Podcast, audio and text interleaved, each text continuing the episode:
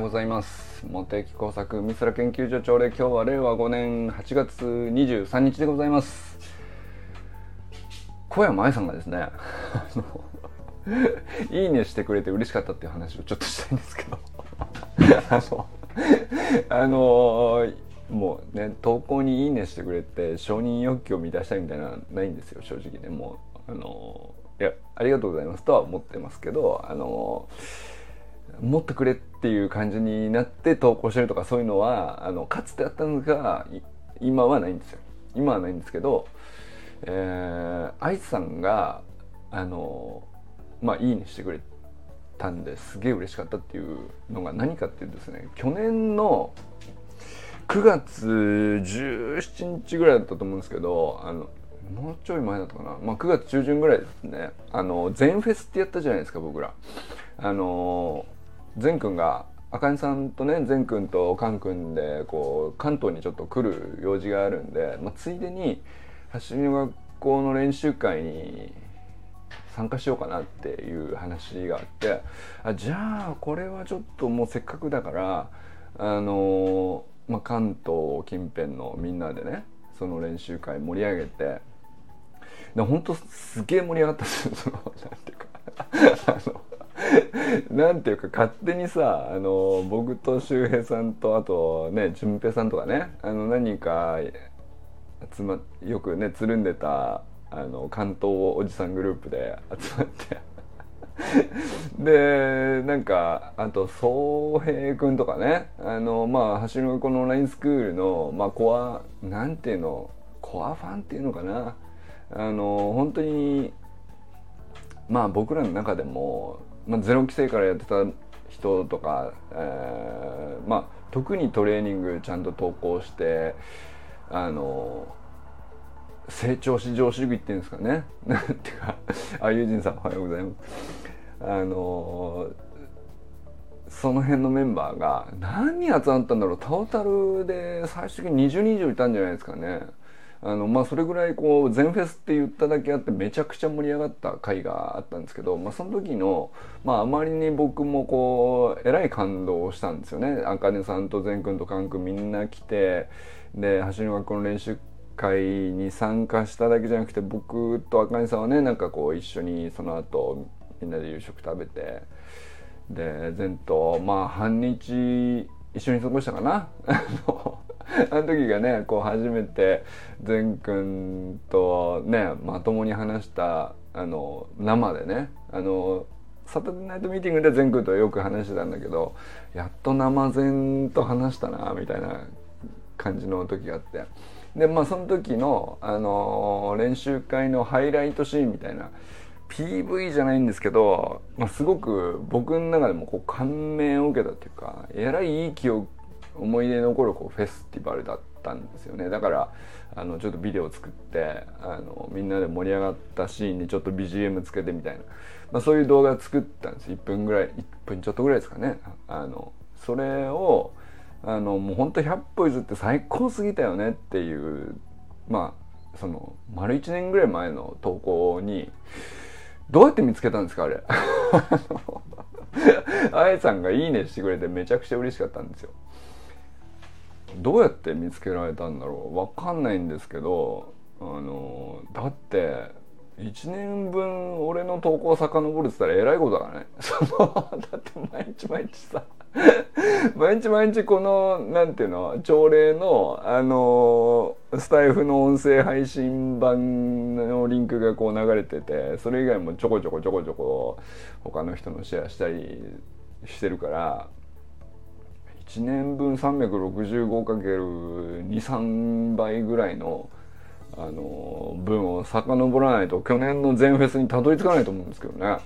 どうやって見つけたのかちょっと定かじゃないんですがあのまあ愛さんがいいね見つけていいねしてくれて。まあだからその愛さんはさ唯一走りの学校のオンラインスクールつながりじゃないわけですよ。まあゆきかさんもそうか。まあなんだけどその走りの学校つながりじゃないんだけど走りの学校で善くんと俺が、まあ、最高の一日を過ごしたっていうさあのまあその思い出動画だよね。それに愛さんがこうわざ愛さんがね普段ね公開ウォールの投稿に「いいね」ってなかなかしてないんですよ。その Facebook グループの中のサロン内記事にはちょこちょこね「愛さん見たよ」っていう意味の「いいね」があると思うんですけど公開ウォールの僕の、投稿ででしかも丸1年前のまだ愛さんと俺全然知り合ってない頃のね。でなおかつその食とかだしとか油とか関係ないその走りの学校のイベントの、えー、ハイライト PV みたいなあのやつにどうやって見つけたのか知らないけどいいねしてくれたのはなんか俺の中ではちょっと今朝ねえらいちょっとあ今日はいい一日だっていう。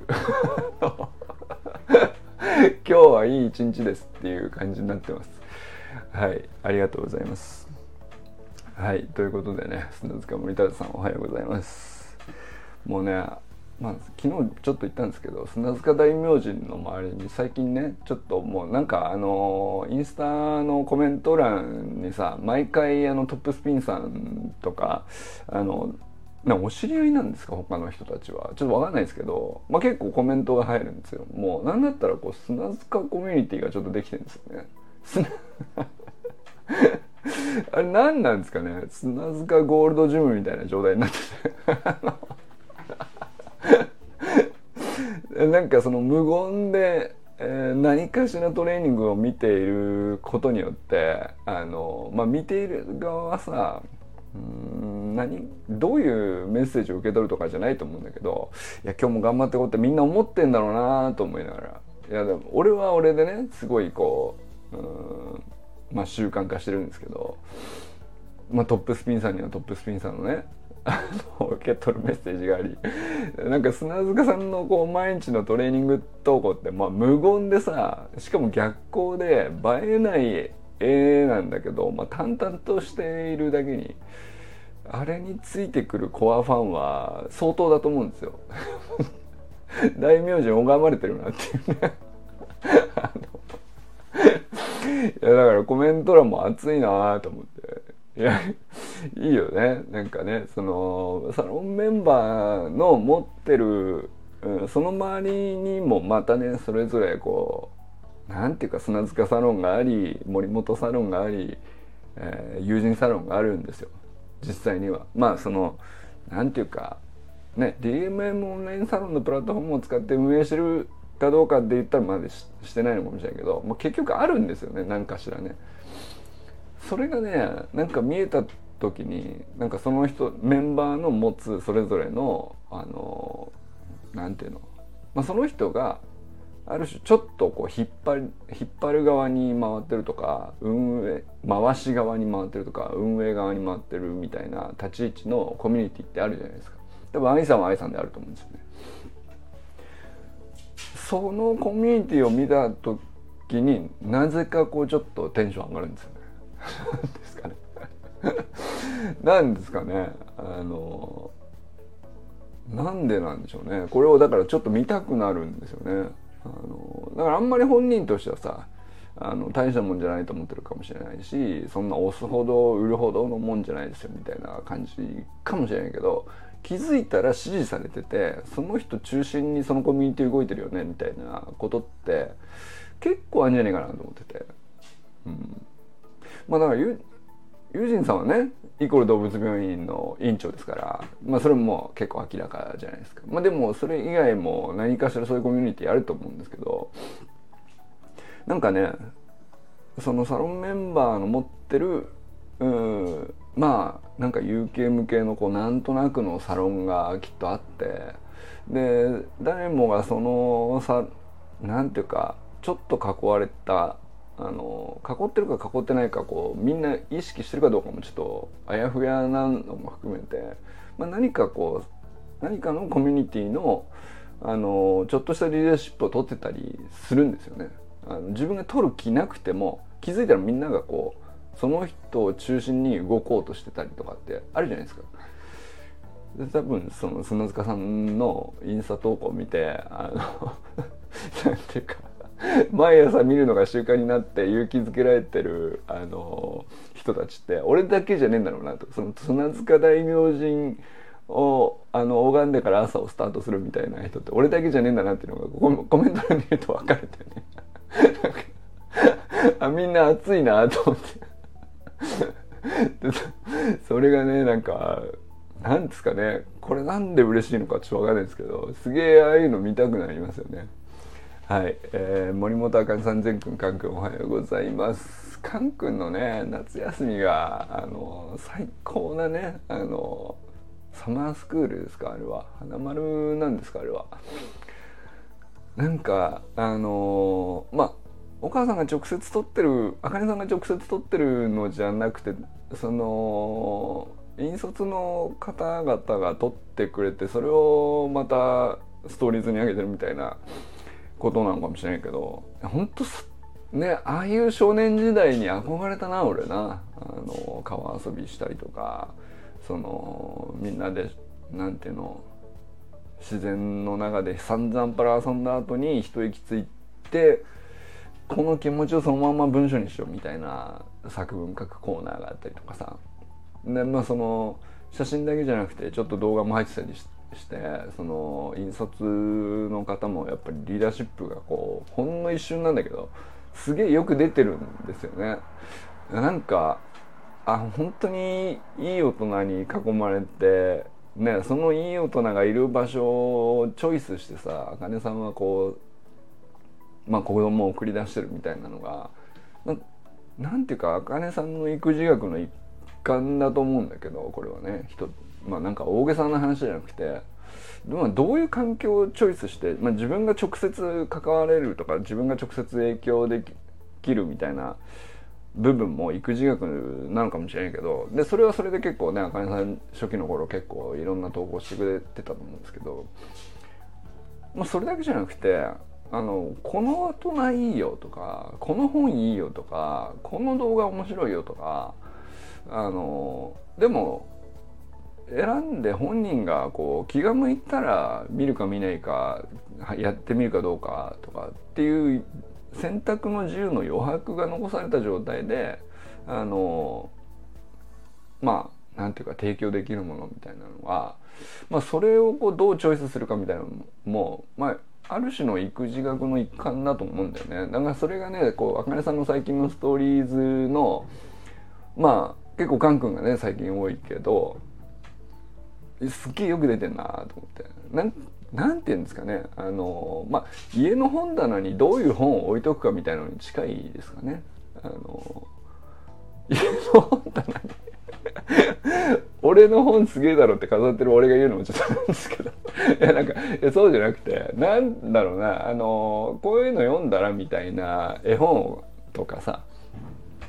まあなんだろうな。小中高になったらまあちょっとこれぐらい読めるんじゃないっていうのも出てくると思うんですよ。でそういうのを、まあ、自分が読みたい本だから買うっていうのもあると思うけど、まあ、結局そういうのに結構影響されると思うんだよね。なんかその読みなさいと言われたわけじゃないけど家にあのパッと本棚見たらいつもそれがあってなんかタイトル365日ずっと見ててよくわかんないけど3年前からずっとそれを日常で見ててひょっとして今読むタイミングなのかなってなった時に読んだりするもんなんだよね。なんかそういう環境を提供そのどん本棚にどんな本を置いておくかみたいなのって一つの育児だなと思ったりして。だからなんかその直接自分が関わってこういうメッセージをこうしなさいああしなさいもあのまあしつけとかね、まあ、そういう意味での育児もあると思うんだけど。どういう環境面白いよ行ってみたらとかあのこういうとこ出かけてみてこういうの面白くないって言ってキャンプ連れ自分でキャンプ連れてくるのもそうかもしれないけどさ。あれ花丸のねあのリーダーシップの素晴らしい環境にさ連れてね、送り出してでいやいい時間過ごしてよかったねっつってあのあかねさんが一言言うだけじゃないですか。でもあれも本当まさしく育あかねさんのこう育児学やなと思ったりしましたよね。なんかすごいいいもの見せてもらってるよね。なんかねあの川あんな透き通った川久しく見てないからね。ちょっとね。そうだな。ゆきかさんあおはようございます。ゆきかさんの地元とかでは当たり前なんですかね。あのちょっとみんなの地元にそれぞれちょっと行ってみたくなるよね。あの奈くんのご実家の方もねひろみさんのうちの本棚は妻の趣味で漫画漫画もねでもそれもそうそう。あのいやまさしくそれもすごいこう影響を受ける一つだと思うんですよね。うん、いやなんか字字の本だけじゃないですよ。やっぱり漫画もかなりそのうんなんて言うんですかね。俺はすごい価値の高い書籍だと思っててあの漫画の小回りとかさあの吹き出しとかあのセリフをこうどういう文字のフォントの大きさで書くとかさ擬音語擬態語をどう使いますか。めちゃくちゃこう漫画もさものすごい技術が詰まってるじゃないですか。表現の技術っていうか。あれ絵だけじゃなくて小回りの大きさとかあの、まあ、見開きになってこうねいざっていう時はこういうふうに勝負の絵はこう見開きで描いたりとかさ。まあいろんな表現方法ありますけどあの自由度の高さってめちゃめちゃくちゃこれ影響強いと思ってて、うん、なんていうかであれを読み取れるその文脈のつかみ方ってその本のさ字がこうずっと書いてあるのから文章文読解してまあ、行間も読み取ってみたいなのとそのそれで身につく洞察力とまた別のものあるからね。なんかあの漫画漫画でね俺はすげえこう蔵書と呼べると思うんだよね。奥さんの趣味のまああの漫画文庫。ちょっとお伺いした時ちょっと見てみたいんですけどよかったら あの許可を取っていただけませんか？あの来週ね北海道行く時にぜひ。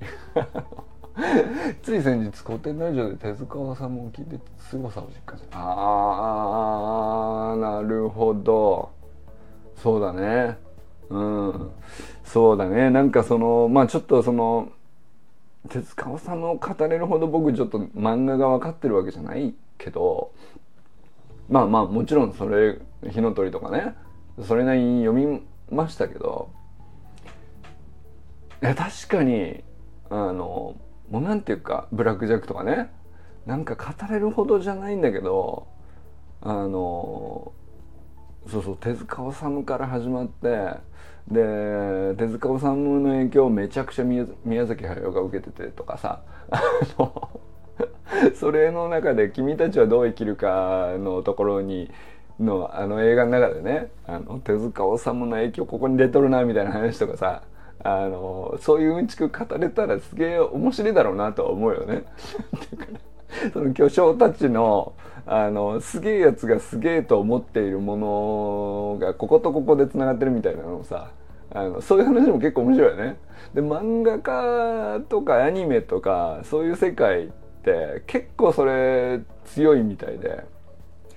まあまあその、まあ、文学文字のね文学作品でもそれはあるんでしょうけどなんかそういうの結構最近興味ありますね。面白そうだよねそういうのもね。なんかクロニクルっていうかあの この人がなぜこのような表現をするようになったのかとかさこの人がなぜこのような作風に徐々に移っていったのかとかそれ時代背景もあるしその自分の問題意識もあるかもしれないけど実はあの人のあの作品に小さい頃に影響を受けていてそのルーツがあの無意識のうちに開花してたみたいなさ。まあなんかそういう話とか 無数にあるんですよね。でなんか俺はそこまで読み取れるほどさそんな漫画読み込んだこともないしあの表面的にエンタメ消費として見たぐらいなことしかないから全然うんちく語れないんだけど語れる人いたらかっこいいだろうなと思って。だから古典ラジオで手塚治虫を扱うっていうのはそういうレベルの話だよね多分ね。うん、なるほどちょっと聞いてみますありがとうございますだからあのまずねあの古典ラジオで手塚治虫を聞きつつあの奥様の 友人さんの奥様の 漫画文庫がめっちゃ気になるっていうことだけよろしくお伝えください。よかったら見たいです、その本棚を。見るだけでいいんでね。あの、読ませてくれとまではちょっとね、あの、そこまではちょっとあれですから、踏み込みませんので、よかったら見せてほしい。なるほど。そういうタイトルでその人たちなんですねっていうそれって結構ねあの何て言うかなまあ人を表すとまでは言わないけどどの作品読んできたとかってやっぱなんかその共通項を見つけるっていう面白さもあるし全く知らない世界で全然ね自分とは別の趣味の人であったとしてもそれが分かるのもそれはそれで面白いしね。あそういう世界があって全然知らないものを見てきてであなたなんですねっていうのをあのそれはそれですげえ面白いことだと思うんですよね。なんかそうですねなんかなんだったらちょっと今今度本棚を写メ取ってシェアしてみましょうか。そんなに言うほど本はないんですけど。うーん。まあいくつあるかな。まあ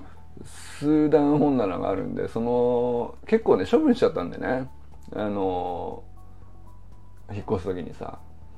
まあでも残ってるものをこれとこれとこれ。まあだから映画のパンフレットとかさ。あのまああとは絵本みたいなものもすごいこう子供の頃ねあの読んでもらってたやつを取っといてて実家から送られてきたみたいなやつとかさまあそういうのもあるわけよ。でそういうのも含めてなんだけど面白いかもね。あの本棚の写メをシェアするっていうのはちょっとその人が現れるかもしれないですね。何の話でしたっけ？あかねさんね。はい。はいおはようございます。え、山本健太さんおはようございます。清水信之さんおはようございます。昨日からねあのレノバが気になってしょうがなくてその洋上風力の話は俺はまあなんか結構気象学と近いんでそのなんていうか関わりがあるっちゃあると思うんですよね風力とかね。まあ僕個人でその研究としてはやったことないけど興味を持ったことあるしね。その風力発電ってどういう仕組みなんだろうとか。うんとまあ羽の大きさに対してどういうなんていうかうんまあ発電量がどうだとかっていうね。まあ本当に基本的な話ですけど。まあでもそれ以上こう特にそれ以降風力に直接関わるような話題を扱ったこともなかったしそこにそっちに調べるみたいなことしたことなかったからあいい機会だなと思って。ちょっととあのまあ落札云々のこうねあの工房の話としても面白いっちゃ面白いんだけど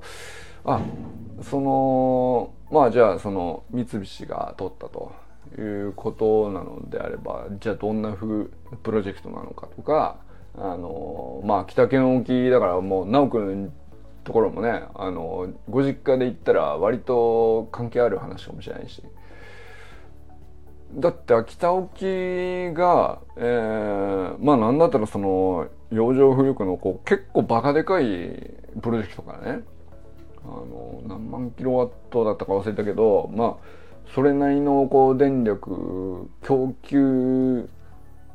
権になるという立ち位置になるとその県内のね情勢だって変わるでしょうし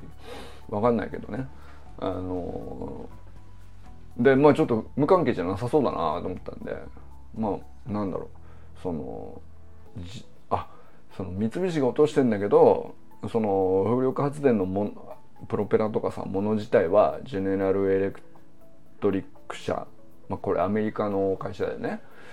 あそこが作ったやつをいっぱい建てるっていう話なのねと。いうこととか。なんか方式もいろいろあってうんと洋上だからその海底からその直接支柱をこうボーンと立ててっていうやつとなんか洋上にこう部位みたいに浮かせるんですかね。なんかいろんなこう方式があるらしくてうんとでまああのジェネラルエレクトリック社がこう今度三菱で導入しようとしてるやつはモノバイル式って言って、えーとまあ、モノバイルっていうのは海底にこう支柱自体のこう、まあ、基板をこうズドンと刺してでまあそれね海流にもちゃんと負けないようにしなきゃいけないし、まあ、相当な技術だと思うんですよね。あの どえらいプロジェクトやなと思いましたけど モノバイル式ってモノバイルってどういう意味なんだろうなとか結構ねあのー、割と無限に知らないことがあるんであのしばらく自由研究続きそうだなと思ったりしてますよね。あのこれはあのね「ビバンっていうドラマ初でありそのドラマを見る時の視点として清水さんがたまたまそっち見るのっていう話で。えー、まあ、展開してる僕なりの勝手な興味なんだけどこれは面白いことになってきたかもしれないっていう そのなんていうの？俺の中でねその俺の興味の展開として俺の予想を超えた展開をしてるのよ今な今俺の中でね。洋上風力もうずっとねそのまあ話してたしその結構気象学のまあなんていうの風力予測とかあの、まあ、風をちゃんと予測して、まあ、鉄塔立てたらその高さの風の強さと、うん、まあその風の強さに応じて電力が決まるわけだからそれでどういうふうにこう実現可能性があるのかとかあのあんまり強すぎたら止まっちゃうとかね。でも弱すぎたらダメだからあの、まあ、使い物にならないわけでその年間でどれぐらいの平均の風速が吹いてる場所でえー、まあどれぐらいのものがこう電力として見込めるのかみたいなのをやってる研究者はねあの、まあ、研究発表とか聞いたことあるしあの割と気象学会の中で関わりのある分野ではあるんですよね。なんだけどあんまり自分の中であのピンときてなかったというかあのへえと思って調べてみようって思ったことが意外になかったんだよね。なんでなんでしょうね結構最初はあの風力発電そのものに結構興味を持ったんですけどねなんか本当に高校生ぐらいの時かな思ったんだけどパタッと消えて自分がその気象学の道に入り始めてからは実はあんまりその学会発表とかで聞いてもそんなになんかなんていうかぼーっと ーっと生きてたね 俺は。ね。でチコちゃんに怒られるような感じの聞き方で学会に参加したんで、ね、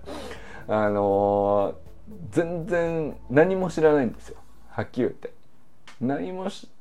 ね、47歳っつったらまあまあのこう研究生活としては20年以上やっててあな本当に何も知らない。何も知らないその洋上風力のねいろはの意も知らないような状態で47歳になったってことはあのそろそろ興味持っても良さそうだなっていうね。でこれきっかけがこのドラマ初っていうのがねあの割と面白いきっかけだなと思ってるんでちょっとねあの自由本当夏休みの自由研究としてねちょっと取り組んでみようかなと思ったりしますね。なんかどういうテーマになるのかもよまだよく分かりませんけど余剰風力面白いのかもしれないと、まあ、工学的に技術的にそのうんまあどうやったら耐えられるのかその海流に対してどうやって耐えるための構造物を作るのかとかっていうのもでも面白そうだし、まあ、プロペラをどういう形に作るのが結局いいのかとかっていうのもあの全然知らないからね調べたら面白そうだしね。うん、はい、えー、ということで寺石ゆかさんおはようございます。ゆかさんのねあのーま、なんでダイエットって あのなんていうのかちょっと文脈はあんまり分かってないんですけどまあでもすごくなんていうかあれだよね。ストーリーズ見ててあのますます若返ってんだよねゆかさんがね。うん、まあ体脂肪率が減りました。体重も減りました。ねその今度のマスターズ陸上9月にあるのにね参加されるってことなんですけどそれに向けてトレーニングも再開されてでなんかあのとにかく日に日に若返ってんだよなあの人は。その砂塚さんは日に日にマッスルになってんだけどゆかさんはゆかさんで日に日に若返ってんだよねなんかそれをねいやだからやっぱ年上が若返ってる姿を見るっていうのはねあのこれほどコミュニティとしてあの素晴らしいリーダーシップはないなと思いますよね。うん、いやありがとうございます本当に。まあ、ゆかさんがね朝5時から何年もあのオンラインミーティングを続けてまあ朝礼ですよね。でまあ僕は30分やってるけど、まあ、30分でも長えなって言われますけどそのゆかさん1時間だからね続けてる時間期間も長いし一回一回の時間も長いんですよゆかさんの方が。上には上がいると思ったらあのなんていうかねいろんな意味でのブレーキが外れるんですよ俺の中でね。あのまあ30分だしまだまだたかだか1年も経ってないわけだからもうちょっとやってみようってなれるんだよねこれがね。だから本当に先輩の背中は大事なんですよね本当に ありがとうございます。えー、コーヒー入れながら妻に聞いたら「嫌だよ」って 拒否された 写メはいいの？写メはいいんですか？あのそれちょっと注意してくださいね。写メはいいですか？もうちょっと許可いただいてですね。あのいや面白いな。あっさり拒否られた。あのもう本当全然嫌ならあの投稿もさあの気使っていただかなくて全然結構ですね。大丈夫です。あのただまああのもしあのこれいいよっていう逆におすすめあったらねあのつ、えー、山田友人妻文庫からあの奥様が直接これはおすすめだよとぜひ読んだけという逆にねあのポジティブなプッシュがあればそれはねあの逆に奥様もあの前向きなことだと思う。まあちょっとその辺はねあのご確認いただいてあのでもちょっと楽しみです。写メなら写メでねあのいただいたらちょっと面白いかもしれないですね。あの僕も後ほどあの本棚のあの写メアップしてみようかなと思います。えー、なんだっけ、えー、中村修平さんおはようございます。あ、了解です。よろしくお願いします。山田裕二さんおはようございます。奥様によろしくお伝えくださいます。あのまあ奥様の水産だということであればねもうビバンのこともありますし、あの奥様が進めることに関してはもうこう100%信頼を置いてですねもう即買います僕はねその 大人買いしますねあの ベルバラを買えと言われたらベルバラ買います。いやわかんないけど。いやななんでもいいんですよ。あのただねあの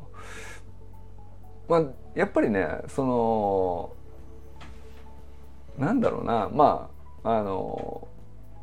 あんまりね直接やり取りしたことないんだけどでも一応何回かメッセージでね。あの友人さんの奥様とはやり取りしたことがあって。本当になんかあのなんだったら奥様とお会いするのもちょっと楽しみなんですよ。できればね。あのまあメッセージで本当何回か何往復ぐらいのやり取りで橋の子のねあのまあ運営の関係でこうちょっととあの運営側のミスに関してまあちょっとフォローするみたいなさ。あのまあそういうシーンの時にちょっとこういうことあってこういうふうに処置するっていうあのまあそういうやり取りがあった時にねあのちょっとやり取りしたぐらいですけど。いや本当にねあのなんていうか絶対仲良くなれると思うよ。こんなこと言うのはあれですけど。絶対仲良くなれると思うんであのぜひよろしくお伝えください。あの佐藤直君おはようございます。小山愛さんおはようございます。いいね。ありがとうございます。あのよかったらねあのどうやって よく覚えてますね。いや覚えてますよそれはね。あのこっちもあの一人一人ね全員覚えてるんですよ。あのもう何百件だったんですよあの時ね。大変だったんですけど。あの一人一人でもすげえみんな優しくてあのまあトラブルはトラブルで運営側にあったわけなんですけどもあのまあこれは一人一人行くしかないと。うん。まあこ落ち度はねあの運営側にあるわけなんで。あの一人一人行くしかないっつってあの本当去年の丸1年ぐらい前ですかね7月ぐらいだったと思うんですけどあのいやこういうことになってしまいました。すいませんみたいな。でこうこういうフォローでこうこういうふうにあの手外してるんであのこうやってもらえますかみたいなやり取りをまあだからユージンさんの奥様も含めてなんですけどまあなんかそれぞれ全部いろいろなケースもうバラッバラであのシチュエーションもバラッバラであのもう本当なん何人いたんだろうなあれな。本当に 恐ろしい件数あったんですよ。恐ろしい件数あった。もう終わんねえなこれってなってたんだけどももうただあのいや本当にねあの僕の中ではあのいや良かったなと思ったんですよ。まあご迷惑はおかけしたのでよくはないことなんだけど一人一人もうみんな本当にこうご苦労様ですと優しくてすぐにこういう風にしますのでっていう方ばっかりだったのこれがねあのいや怒られてもおかしくないような話もあったよ中にはね。あのまあ友人さんのケースはねそんなに重くなかったんであのすぐあの奥様もねあの簡単な手続きで割とすぐ対処できた方だと思うんですけど。もうねとにかく一人一人みんな優しかったんだよね。で優しくされたことはあの忘れちゃいかんなと思うもんですよね。いやだってやり取りあの本当初めてした人ばっかりなわけよ。だからその僕と友人さんでの中でだったらあのすいませんってなってもうん、まあそれぐらいならってなると思うんだけどユージンさんの奥様とやり取りするって、まあ、僕の中ではさその直接関係性があるわけじゃなくてあのね、まあ、広大君が使ってるでお父さんが一緒にやってるぐらいな関係で奥様が出てくるシーンってほぼなかったと思うんだよね。橋の学校に関してはね。で、まあ、どれぐらいの感じかちょっと全然僕も分かんなかったけど、まあ、ほぼ初めてのやり取りだったと思うんだよね。でも本当感じよくて 秒速で退職してくれていやもうそれはね本当嬉しかったよやっぱりねあのそういうのはやっぱ忘れないものですね。そういえばね。よく覚えてるねって言われれば確かにそうだわ。なんかあのえ忘れたのって言われること俺多いんだよね。いやあのみんなが覚えてるのに俺も完全にこう記憶から抜けててみたいなことって結構あるんだけど要するになんか、まあ、視野がこうなっちゃってる時にもう覚える覚えないじゃなくて入ってないんでしょうね。うん、だけどこう個別のメッセージで優しくされたみたいなのは、まあ、直接ね僕自身に対して、うん、まあ言葉が優しかったんでね。ありがたかったよね。あの言葉優しいって大事だなと思いましたね。なんかほんとささやかなやり取りなんですよ。数往復しただけのね。うん。まあ、でなんだったらこうトラブル対処なんでなきゃない方が良かったのかもしれないんですけどあれは俺の中ではそのまあ要するに山田友人ファミリーが本当にいいコミュニティなんだなって認識した一件かもしれないですねなんだったらね。そのまあユジンさんがあとはねあの話したことオンラインミーティングで喋ったこともあったしあのコメント欄でやり取りしたこともあったからあのユジンさんとのこう付き合いとしてはあったと思うんですけどそのまあ奥様からもなんか本当にいつもお世話になってますみたいな感じでさあのすぐレスポンスくれてあのすいませんっていう話なんだけどいやもう本当にこっちもお世話になってますんでっつって本当優しくしてくれてこれはなんかあのやり取りした時に山田ゆイコール動物病院のコミュニティ自体がね、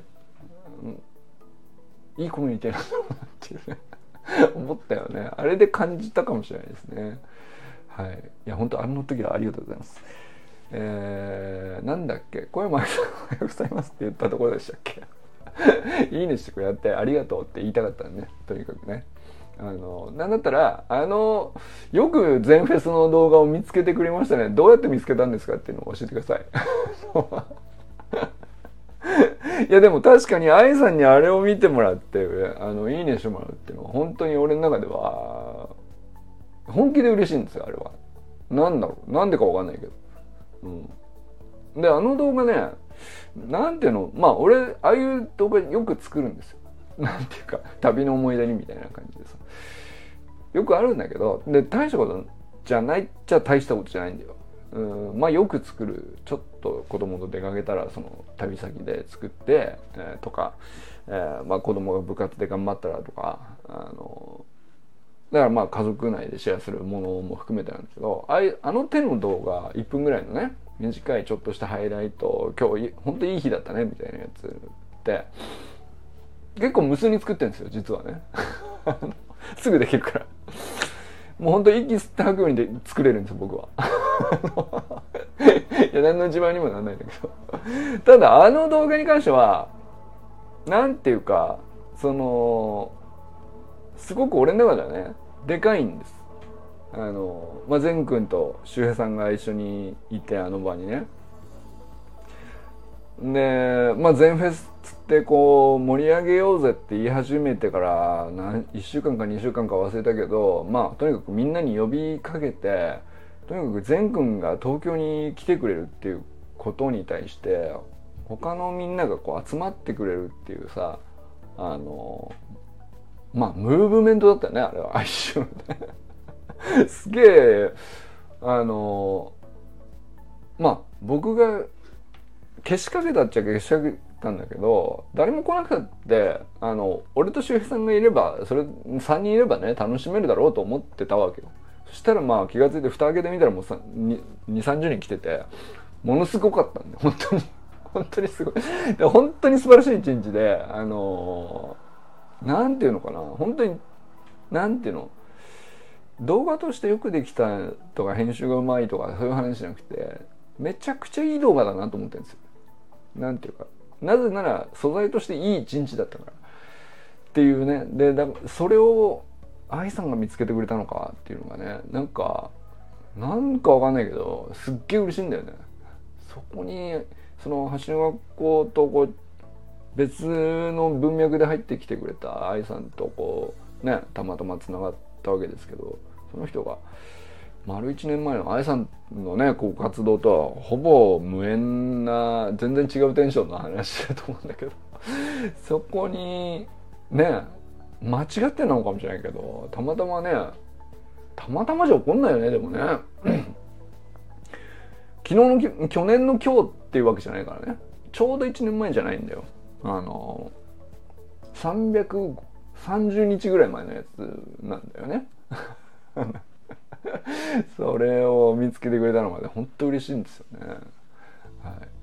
えー、安倍ゆきかさんおはようございます。今日もね来てくださってありがとうございます。そしてねあのー、まあコンラード東京もね僕の中では結構いい研究テーマなんで引き続きよかったらあのー、続編期待しております。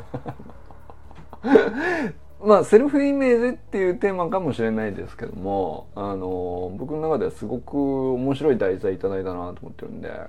あのゆきかさんの投稿とかああ周平さんおはようございますゆかさんの投稿とかなんだろうな体験とかもう一つ一つこう俺の中ではねすごく響くんですよね。ああ20代の時にこれやりたかったっていうやつを全部やってるんで20代にやっておきたかった100のことみたいなのを阿部由紀子が全部やってるみたいな話なんですよ俺の中では。100ものやり残してるのかっていうね。あの宿題やり残しすぎだろう説はあるんですけども。まあでもねまあやり残しちゃってもしょうがないんであの今からでもやりたいと思ってるから。あ診察いってらっしゃいませ。ありがとうございました。えー、あ周平さんおめでとうございます。あなんだっけ？周平さん誕生日か？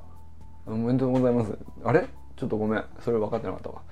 えー、ということでね今日も皆様どうなったと笑いますでしょうか？今日も良き一日をお過ごしください。周平さんおはようございます。おめでとうございます。じゃあね